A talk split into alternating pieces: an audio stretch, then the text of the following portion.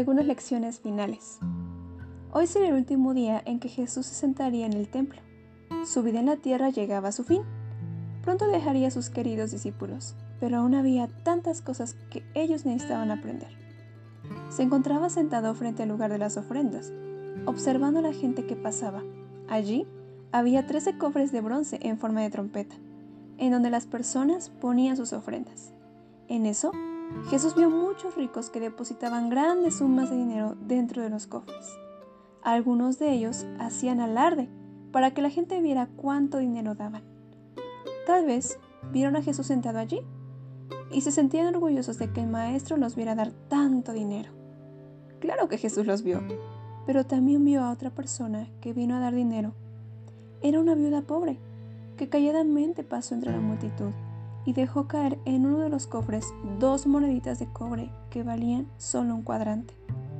Jesús había enseñado muchas lecciones a sus discípulos y ahora vio otra oportunidad para enseñarles algo más que debían aprender. Los llamó y les contó lo que había visto.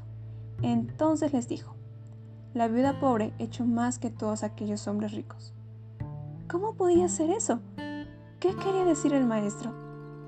Quizá los discípulos admiraban o aún envidiaban a aquellos hombres ricos que con tanta facilidad derramaban puñados de monedas dentro de los cofres de ofrenda.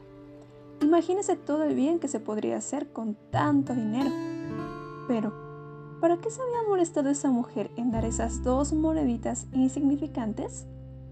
Ellos se sentirían avergonzados de que alguien nos viera dando tan poco dinero. ¿Qué se podía hacer con un cuadrante? Siendo tan pobre, ¿por qué no se los había guardado para sí misma? Si esto era lo que pensaban los discípulos, entonces realmente necesitaban la lección que Jesús deseaba enseñarles. Les dijo, aquellos hombres ricos dieron mucho dinero, pero era muy poco en comparación con el dinero que todavía tenían.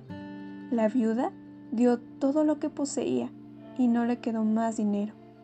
Entonces los discípulos entendieron Dios no comparaba las dos moneditas de la viuda con la cantidad de dinero que dieron los hombres ricos. Las comparaba con cuánto dinero le quedaba y comparaba lo que los hombres ricos daban con cuánto se guardaban. Dar ofrenda demuestra nuestro amor por Dios. La cantidad que damos no es lo más importante. Él no compara lo que una persona da con lo que da otra persona. Él bendice al que se arriesga a dar de lo poco que tiene. Cuando una persona da con alegría del corazón, aunque apenas pueda sobrevivir con lo que resta, el Señor honra esa ofrenda. Eso era lo que Jesús quería enseñarle a sus discípulos ese día. Al salir del templo, algunos de los discípulos le comentaron a Jesús acerca de la hermosura del templo y de lo inmensas que eran las piedras con que estaban construidos. Los judíos se sentían muy orgullosos de su templo.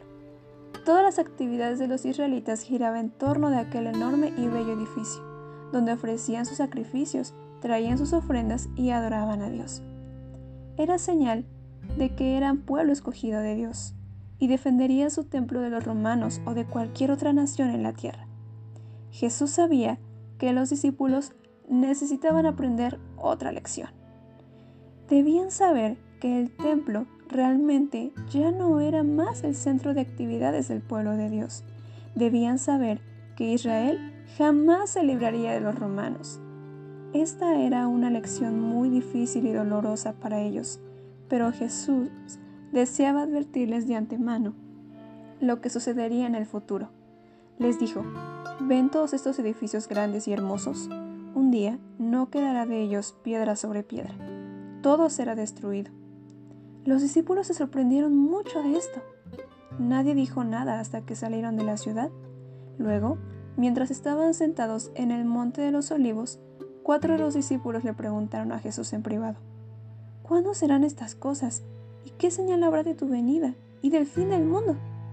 Jesús les había dicho que debía irse, pero que volvería por ellos. ¿Pensaban ellos que el templo no podría ser destruido antes de eso? Ellos no se imaginaban que su grande y bello templo sería destruido mientras algunos de ellos estuvieran aún con vida. Jesús no contestó ninguna de sus preguntas, sino que les habló de las dificultades que les esperaba. Él quería que ellos supieran que servirle nunca sería fácil, pero también les prometió que los cuidaría, no importa lo que suceda.